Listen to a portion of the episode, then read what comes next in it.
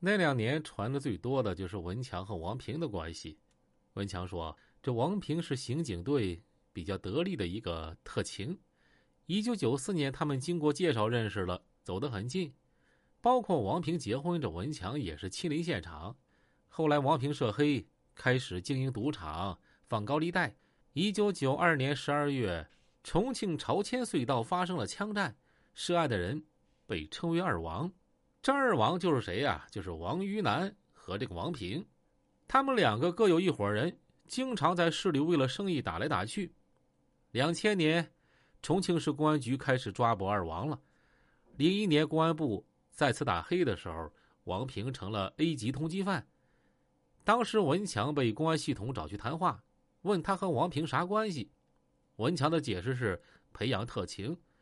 经过王平的事儿之后，文强更加自信了，可是还没达到自信的顶峰。直到两千年，一件大事的发生，彻底让文强的自信心啊达到顶峰了，那就是大名鼎鼎的张军案。张军案啊，在我的名下啊有这么一个专辑，啊，大家可以去听听。这个案子能让大家彻彻底底的看到文强的聪明过人之处。当张军被制服之后，文强打开手机给领导汇报工作，说抓到了。领导就问啊，在哪抓的呀？文强说，在我脚下。此后，文强无数次在镜头面前都会反复说张军案，毕竟张军案影响很大。一说张军案，文强就说呀：“张军在我脚下。”这句话。张军案成全了文强，这文强经常提醒家里人。记得今天晚上看新闻啊，里边有我啊，还主动给同事朋友发报纸，宣传自己的英雄形象和这个光荣事迹。真有人问文强为啥喜欢说在我脚下呢？他的解释是啊，嘿，如果你看过武侠小说，你就懂了，那是一种情怀。自从张军案之后，文强似乎陷入了自我营销的独特语境中，他周围的人发现。文强自我介绍的时候，已经省略许多头衔了，就直接说：“我是文强。”二零零五年，文强破获长寿珠宝抢劫案的时候，面对主犯李忠，上来就说：“我是文强，你现在下去等我，没我的命令，不准见任何人。”张军案后，文强和儿子有一段对话，这文家浩就说：“老爸呀，你每天上电视。”得这个人民卫士给好多钱吗？你懂什么呀？这是钱能比的吗？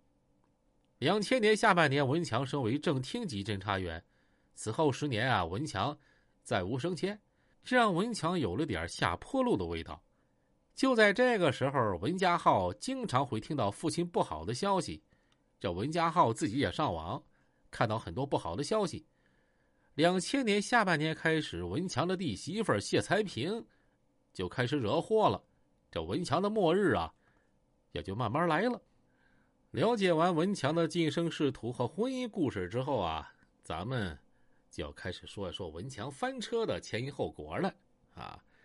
这网上说文强案的导火索是零八年重庆出租车罢运事件以及这个民营公交收编案啊，不能说错，但是说的很不详细。其实到了出租车罢运和公交车收编这块的时候，文强已经压不住了，已经超出了他的控制范围了。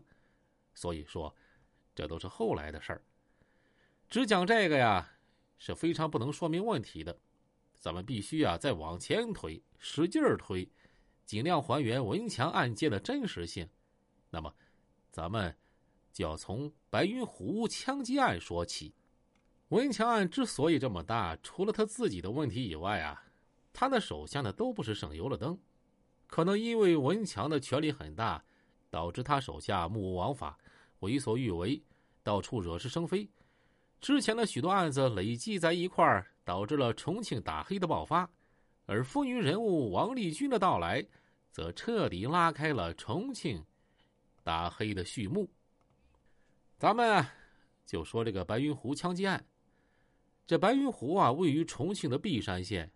白云湖四周都是高山、树林、群山环绕，是一个非常隐蔽的地方。